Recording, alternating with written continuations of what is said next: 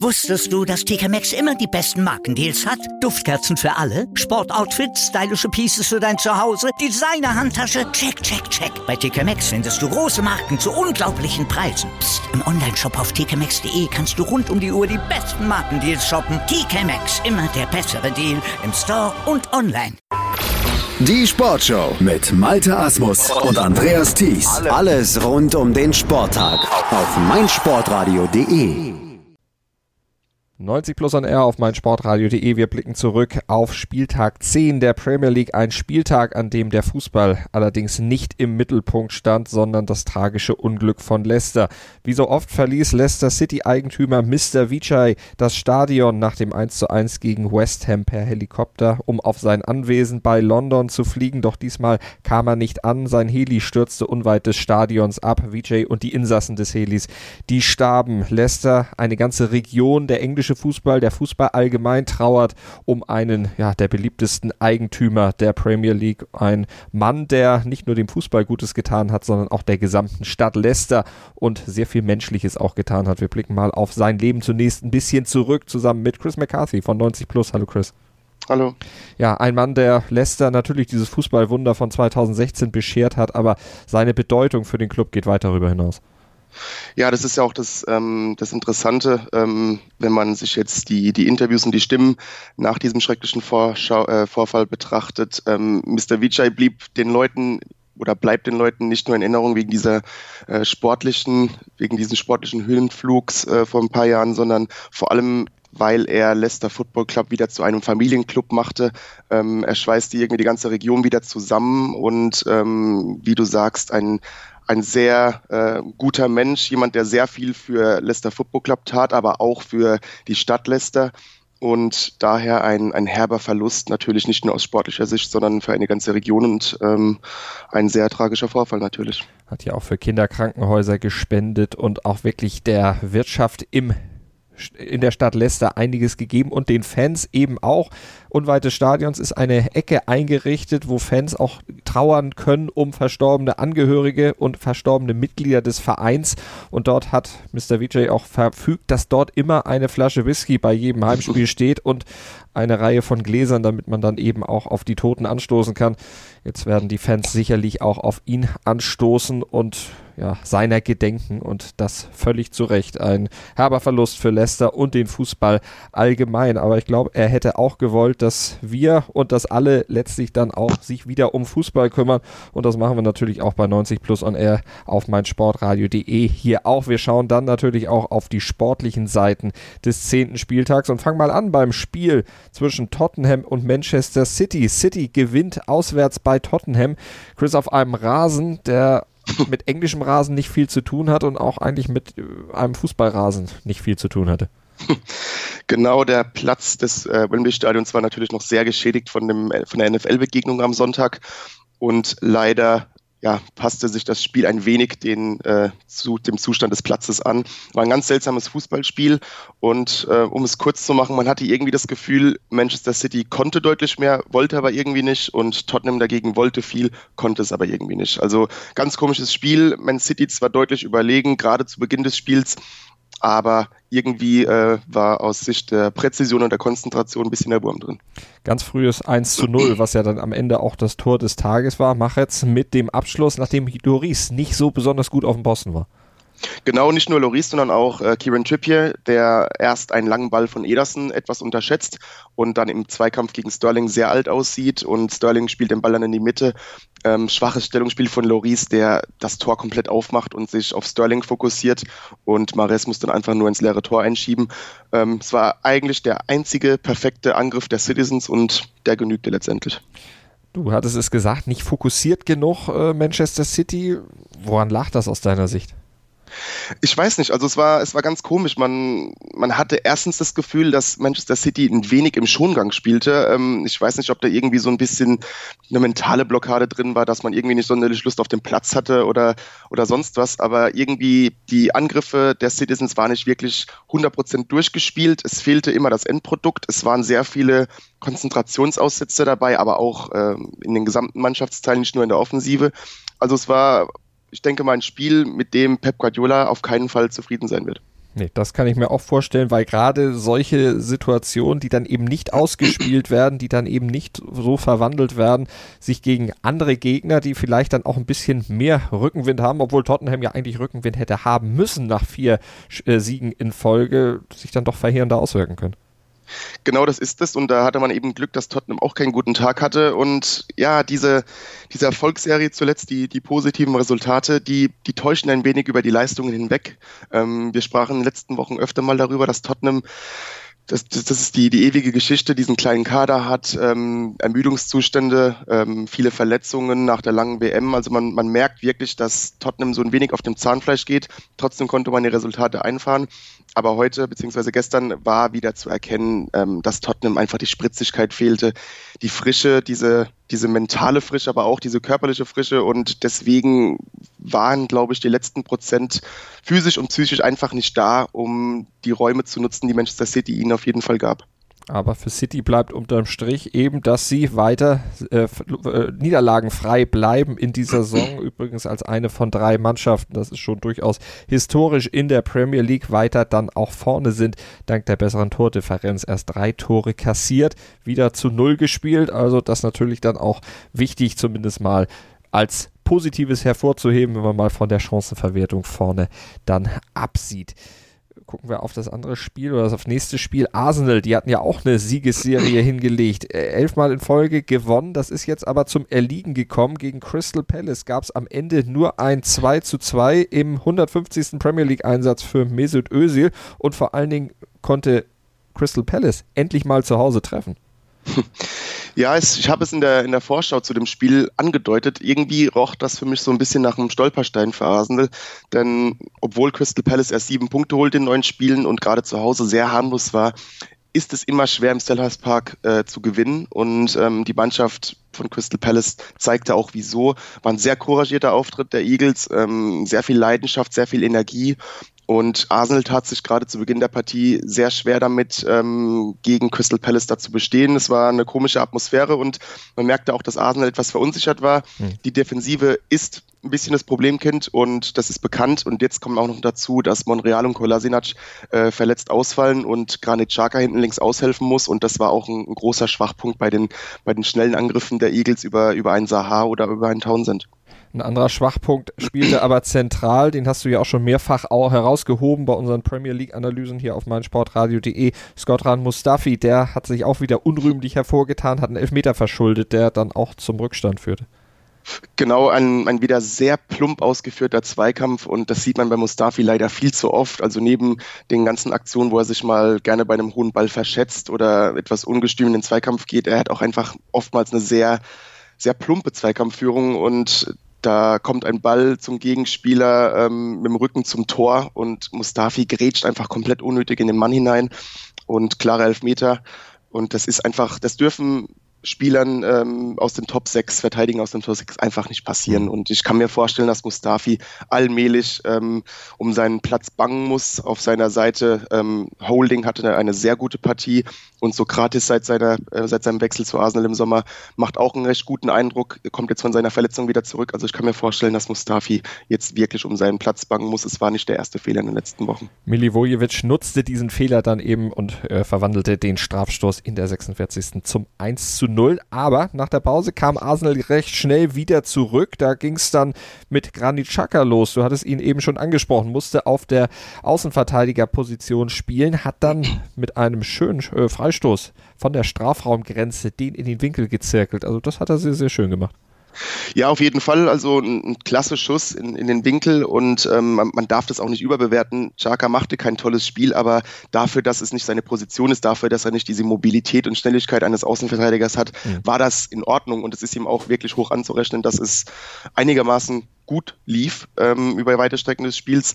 Und dann eben noch ein, ein klasse Freistoßtor, das, das Xhaka schießen kann, das wissen wir. Und es war wieder diese berühmte zweite Hälfte der Gunners, denn wenige Minuten später konnte man sogar noch in Führung gehen. Ja, Aubameyang verwertete dann eine Ecke, die auch von Xhaka getreten wurde, aber, und jetzt kommt der Wermutstropfen, eigentlich von Lacassette mit der Hand verlängert wurde. Also da gibt ja keinen Videoschiedsrichter in England, aber der hätte da eigentlich einschreiten müssen. Das war ein recht eindeutiges Handspiel, oder?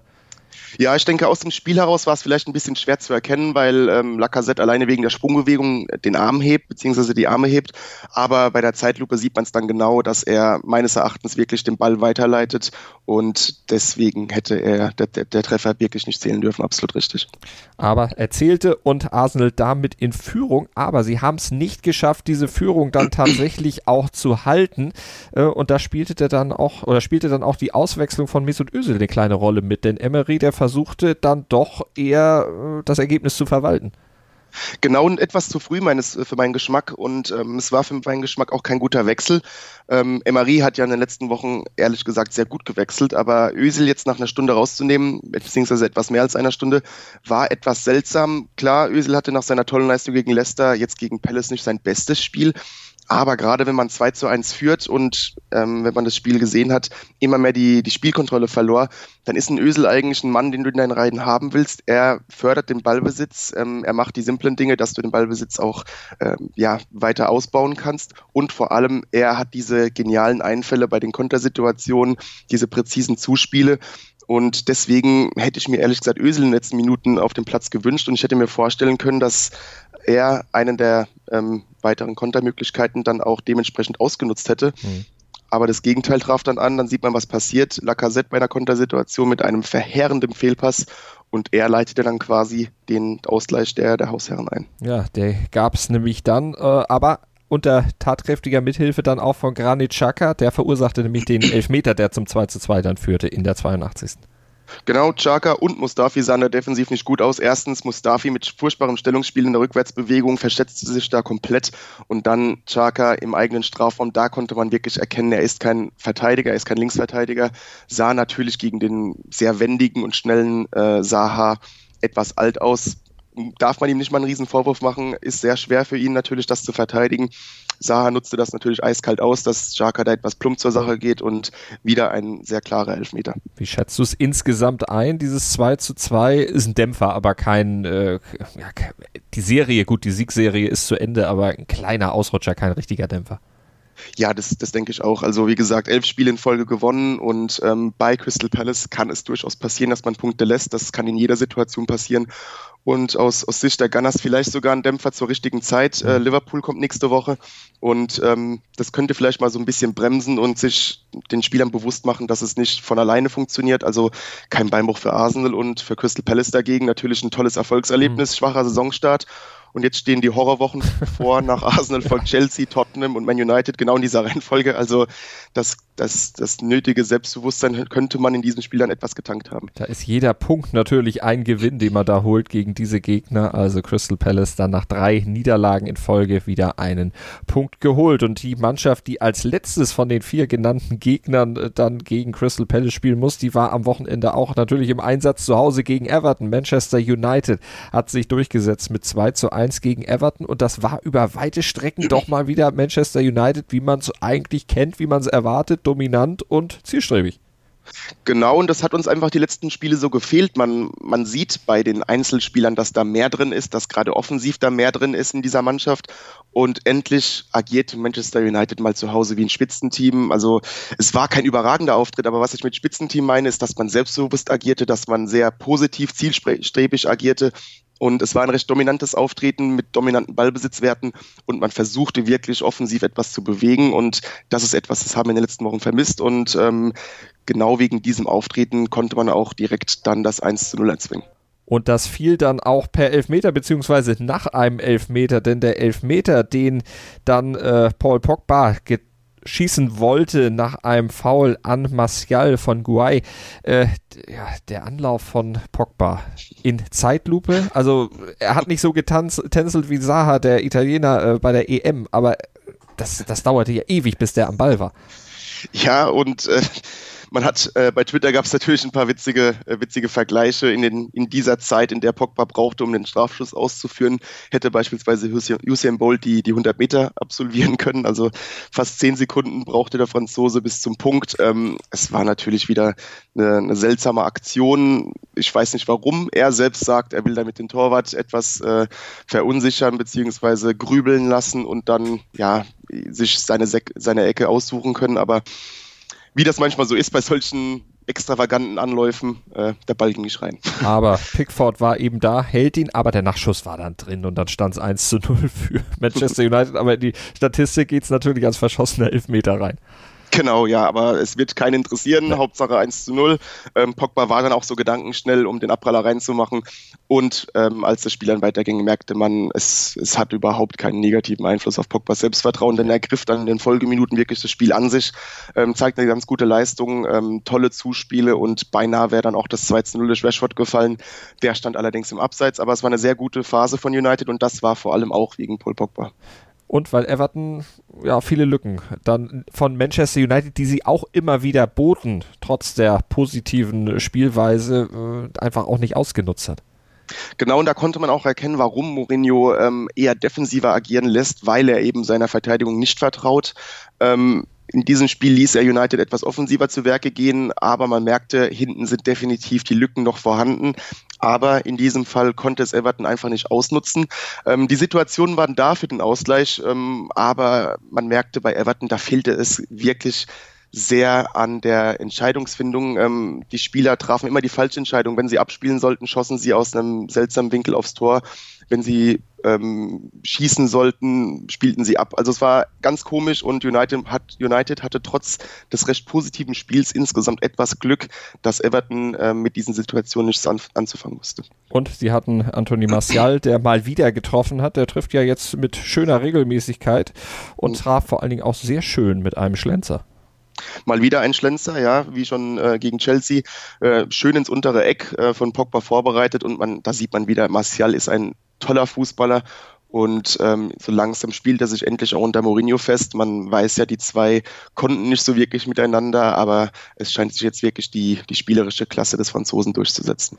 2 zu 0, also die Führung dann für Manchester United. Sie hätten in der Folge dann auch durchaus den Sack zumachen können.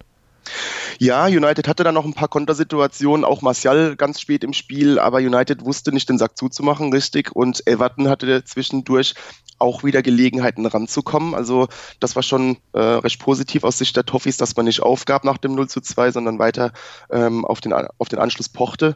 Da gab es auch ein paar tolle Angriffssituationen, die ungenutzt blieben. Ähm, in einer Situation spielt Bernard sogar De Gea aus, also muss dann eigentlich nur noch aufs leere Tor schießen, aber der Winkel war etwas spitz, sodass er nur das, das Seitennetz traf.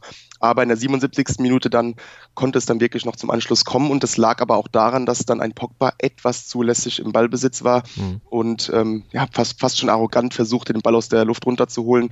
Everton ging dazwischen, Sigurdsson mit dem schnellen Pass äh, ähm, ins, ins Zentrum vorne und da sägte Smalling fast schon seinen Gegenspieler Richarlison um und es gab dementsprechend auch einen Elfmeter. Und den nutzte Sigurdsson zum 1 zu 2 Anschlusstreffer. Sigurdsson und Manchester United, das passt auch irgendwie zusammen. Da trifft er mit schöner Regelmäßigkeit. Ja, und auch generell diese Saison macht Sigurdsson einen sehr guten Eindruck. Ähm, wird so allmählich dieser extrem hohen Ablösesumme ähm, vor zwei Jahren gerecht, ähm, als er für 50 Millionen von Swansea zu Everton wechselte.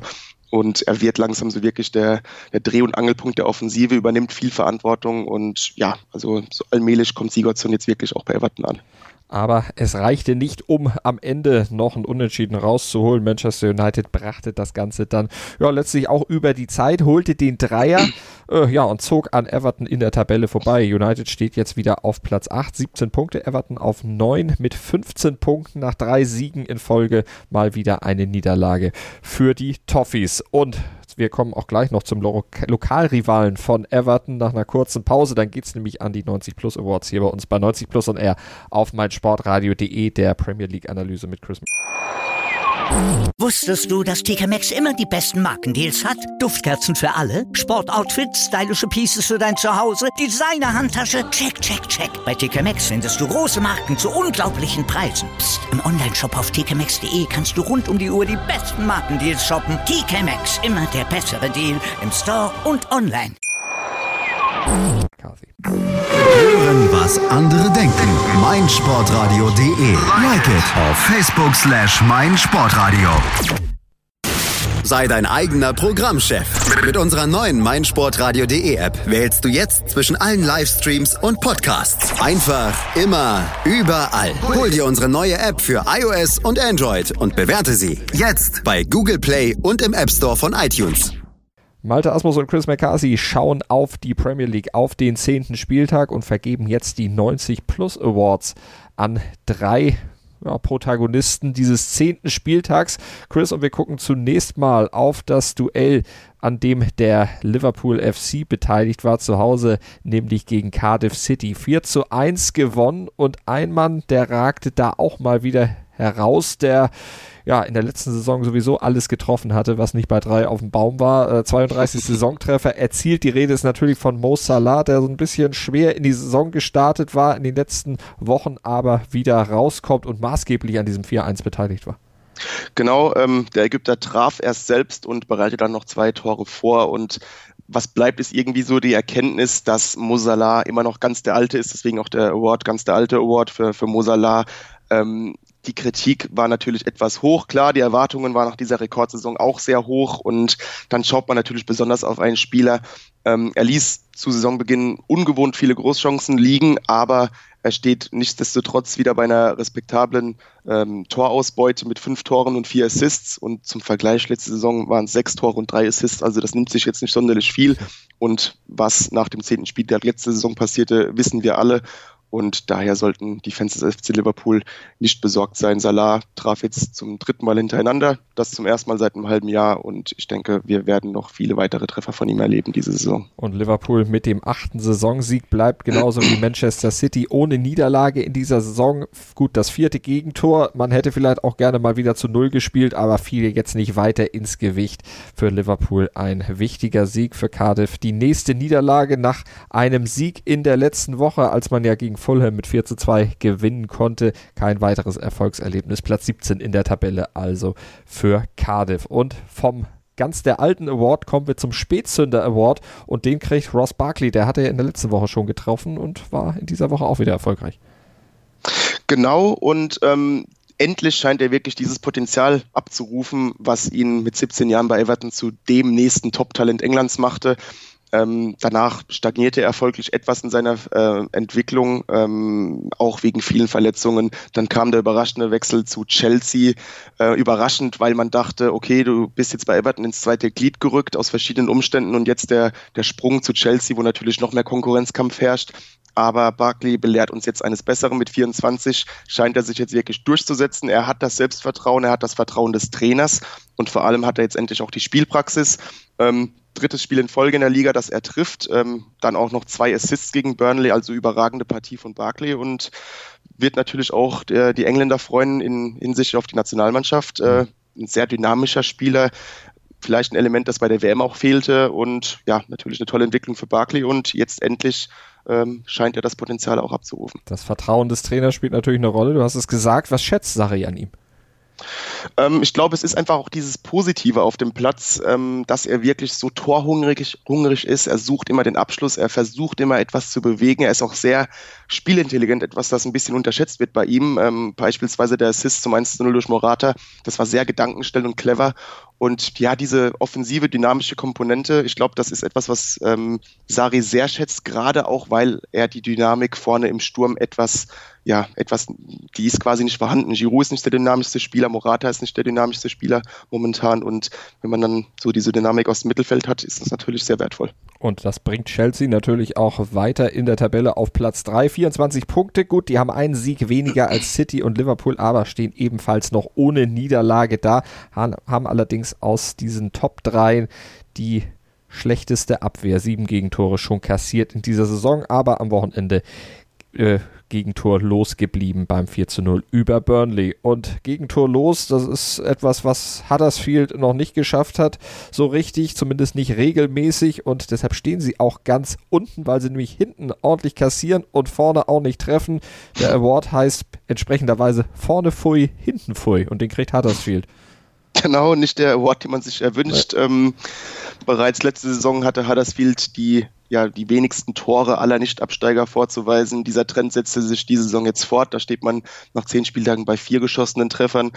Das Einzige, was Huddersfield letzte Saison so ein bisschen über Wasser hielt, war, dass die Defensive einigermaßen funktionierte, dass man da sehr wach agierte, sehr zweikampfstark war. Und das scheint jetzt auch flöten gegangen zu sein. Ähm, bei Watford was jetzt wirklich keine Überoffensive vorzuweisen hat, sondern eher eine Durchschnitts, einen Durchschnittsangriff, ging man 3 zu 0 unter. Es hätte auch noch höher ausgehen können, wenn die Chancenauswertung der Hornets besser gewesen wäre. Und es war wirklich ein eklatantes Defensivverhalten. Da stimmte wirklich überhaupt nichts und dementsprechend vorne Pfui, hinten Pfui, irgendwie auch alles Pfui für Huddersfield, äh, letzter Platz, beziehungsweise ja, letzter Platz gegen äh, ein Torverhältnis von 4 zu 21. Also es sieht sehr düster aus für, für die Wagner 11. Sehr, sehr düster. Letzter Platz punktgleich mit dem 19. mit Newcastle, aber die haben die um neun Tore bessere Tordifferenz und Fulham, die stehen auf Platz 18 mit fünf Punkten, also da auch schon zwei Punkte Abstand auf den drittletzten Platz, aber auch der würde zum Abstieg natürlich in die erste Liga, in die erste Division berechtigen. Wir gucken auf die weiteren Ergebnisse dieses Wochenendes. Brighton gegen Wolverhampton 1 zu 0, Fulham verliert gegen Bournemouth mit 0 zu 3, Southampton und Newcastle trennen sich 0 zu 0.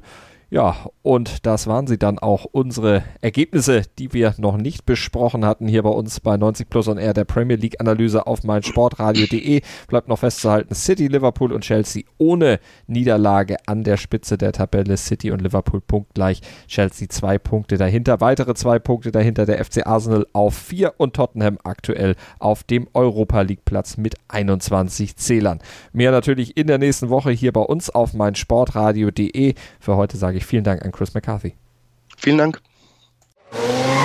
Motorsport auf meinsportradio.de wird dir präsentiert von motorsporttotal.com. Mein Lieblingspodcast auf meinsportradio.de. Kevin Scheuren hier von Starting Grid, dem Formel 1 Magazin auf meinsportradio.de. Zu jedem Rennwochenende bringen wir dir alles, was du brauchst, um bei der Königsklasse des Motorsports up to date zu sein. Vorberichte, Nachberichte, Analysen und Meinungen, das alles gibt's hier. Und wenn dir gefällt, was du hörst, dann bring Starting Grid bei iTunes auf die Pole Position. Wie das geht? Eine kleine Rezension schreiben und fünf Sterne dalassen und schon sind wir auf dem Treppchen ganz oben. Dir gefällt, was du hörst? Dann rezensiere unsere Sendungen jetzt auf iTunes und gib ihnen fünf Sterne.